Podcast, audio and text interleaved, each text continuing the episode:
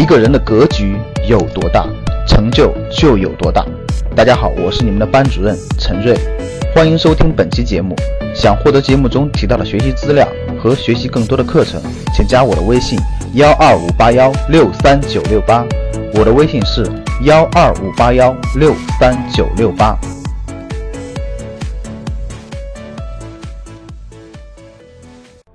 这两天，财经圈子里啊有两个消息非常的爆棚。第一个消息是什么呢？有人算了一笔账啊，啊，二零零四年你有二十万块钱人民币，你有两个选择。第一个选择，你可以去买腾讯的股票；第二个选择，你可以在深圳首付一套一百平米左右的房子。二零零四年左右啊，深圳的房子的价格是一平米六千块钱。一百平米也就六十万，百分之三十首付，二十万就可以买一套深圳的房子。这是两个绝大部分人来说主要的选择。也有一些人拿着二十万创业去了，是吧？有可能赔的精光，有可能很厉害，是吧？咱们先不说，咱们先看这两个大的选择。这两个选择，我相信普通人、普通白领都可以选择嘛，对吧？你要么就买香港腾讯的股票，要么就买深圳的房子。创业那个事儿呢，那就跟个人能力啊很多东西相关了，我们就不提了。十三年之后，大家知道深圳的一套房子现在基本上一平米八万、十万左右，相当于一百平米的房子。如果你位置不错的话，基本上在八百万到一千万是没什么大问题的。二十万首付，四十万贷款就不提了。大家想想涨了多少倍？涨到八百万到一千万，真的是四十到五十倍，是不是？也挺恐怖的哈。十三年前做对一个决策，十三年后就是土豪了。那大家回过头来再看。十三年前用二十万买腾讯股票的人，现在值多少钱呢？嘿嘿，三百一十五倍，现在值六千三百多万，就意味着当时如果你买的是腾讯的股票，现在那个钱可以在深圳买六到七套房子。哇，我相信大家应该有所理解和判断了。这两个的差距为什么这么大呢？这个案例就非常的说明了一点：好资产。有两个，一个是好公司的股权，一个是好城市的房子。如果你买对了好公司，它的升值的空间将远远大于房子，这个非常合理。你为什么合理呢？因为公司是一个赚钱机器，大家知道吧？它是一堆聪明的人或者最有才华、最有智慧的人组成了一个组织去赚钱。这个力量本来就应该比一个不动的房子要大得多。房子它是根据城市的人口的流入，根据城市的价值，根据这个整个通货膨胀、货币贬值等等成往上涨的。它跟个好公司呢，其实大家想想不是一个数量级的。好公司是凤毛麟角的，好位置的好房子还是有很多的，对吧？相对来说，还有一个，我刚才说了两大刷爆财经朋友圈的新闻哈，还有一个很有意思，是东北地区的一家乳品企业，叫辉山乳业。这家公司也是在香港上市的，短短一天，大概二十几分钟之内，公司的股价跌了百分之九十，二十分钟之内跌了百分之九十，三百亿市值灰飞烟灭。最后收盘的时候稍微反弹了一点，相当于下跌了百分之八十五，临时赶紧停牌了。我相信大家也注意到了这个新闻。哇，我们现在不管企业到底发生了什么样的问题，是债务链断裂了，还是等等等等什么情况，财务造假了，我们先不管。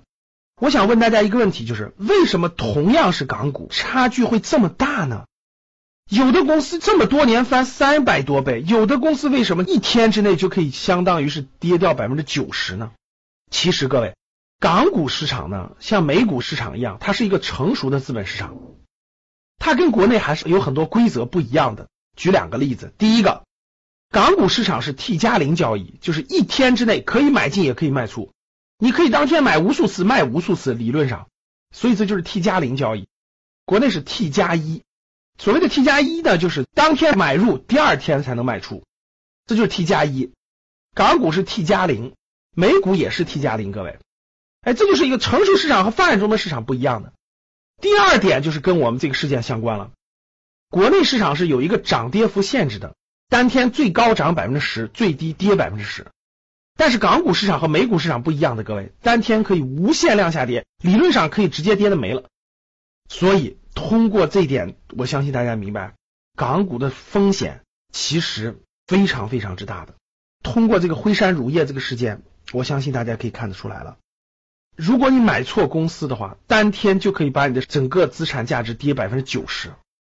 所以，通过这个案例，我想告诉各位的是，国内是发展中的，还不成熟，还是给整个这新人吧，给很多股民很多安全考虑的。比如刚才我说那两点，二零一五年的股灾连续跌停，持续了好几天，连续千股跌停，但是它也就那样了，你每天跌百分之十，每天跌百分之十，跌个六七天以后，哎，很多市场的买进资金就发现机会了，就陆陆续续进场了。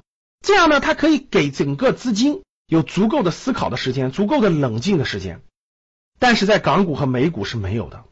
所以这里也是要提醒大家，不要只看到贼吃肉，没看到贼挨打啊！不要只想着哇，美股多好多好，哇，港股多好多好。